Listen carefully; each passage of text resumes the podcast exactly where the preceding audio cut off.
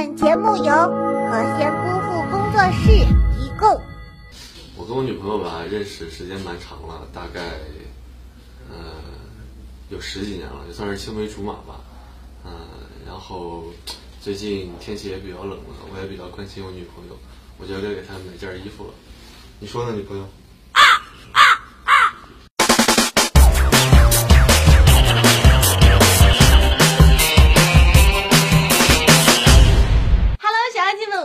喵喵，欢迎收看今天的囧闻一箩筐，赶紧来看看今天又有哪些囧事儿吧。对于我大中华来说，能吃掉的问题那都不叫问题，你闹什么闹？再闹把你吃掉。平泉黄土梁子林场前些年一直闹虫害，每年都有两万亩松林被毁，剧毒农药、化学药品都治不了。后来当地请生意人来考察收购，把松毛虫蛹送上饭店餐桌，虫害才被遏制，虫蛹被销往北京、山东、广东等地，供不应求。吃货拯救世界啊，亲们！这东西我估计再过几年都得靠人工养殖了吧？真的是分分钟为农民叔叔们开创了一条新的致富之路啊！恭喜这位获奖的小朋友，赶紧联系我们的小编要礼物吧。那么本期我们就来说说你听过最搞笑的爱情悲剧是什么？赶紧在微信公众账号“核心功夫”视频中互动起来吧！幸运的小朋友会得到我送出的大包一份。史上最搞笑的爱情悲剧是什么？那就是我变性了，结果我爱上了一个异性，我爱的异性也变性了。然而经历了这么多的困难之后，他居然爱上了别人。一个变性的男外科医生帮另一个性别受困的男赛车手变成姑娘，帮他变性的过程中，男医生爱上了逐渐变成姑娘的他，而他却见异思迁的喜欢上了另一个姑娘。最终，男医生看破红尘，削发为僧，他也大起大落，孤独终老。曲折，绝对的曲折。这要是写本书或者是拍部电影什么的，那都妥妥的奥斯卡和诺贝尔啊。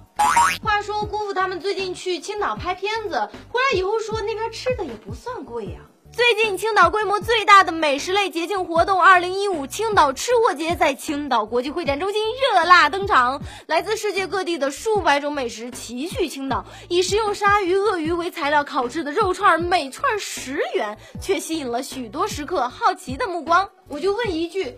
调料是多少钱一粒啊？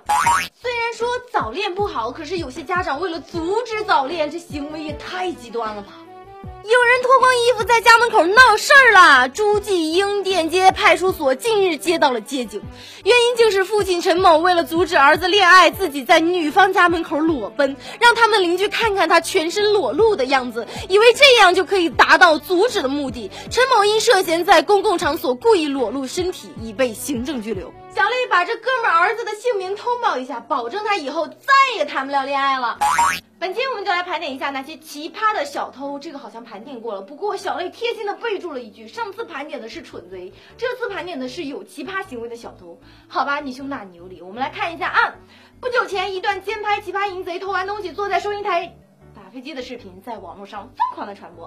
画面中，一名男子趁着夜色翻窗爬进一家酒楼行窃，在将酒楼里面的财物席卷一空，并且就地取材，填饱了肚子之后，该凶竟然还坐在收银台前的椅子上打起了飞机来。末了还心满意足的躺下睡觉，直到天亮才翻窗逃跑，场面异常的雷人呐、这位飞机哥，你就不怕被人发现吗？而且我只想问一个问题：为什么你偷完东西之后会想？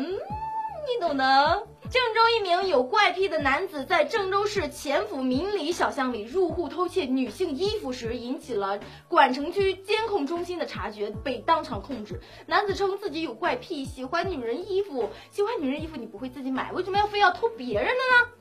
嗯，还有一个小偷，他专偷后视镜，偷完之后还留字条，上面写的“您的汽车倒车镜在我这里，请加我”，擦擦擦擦擦擦擦。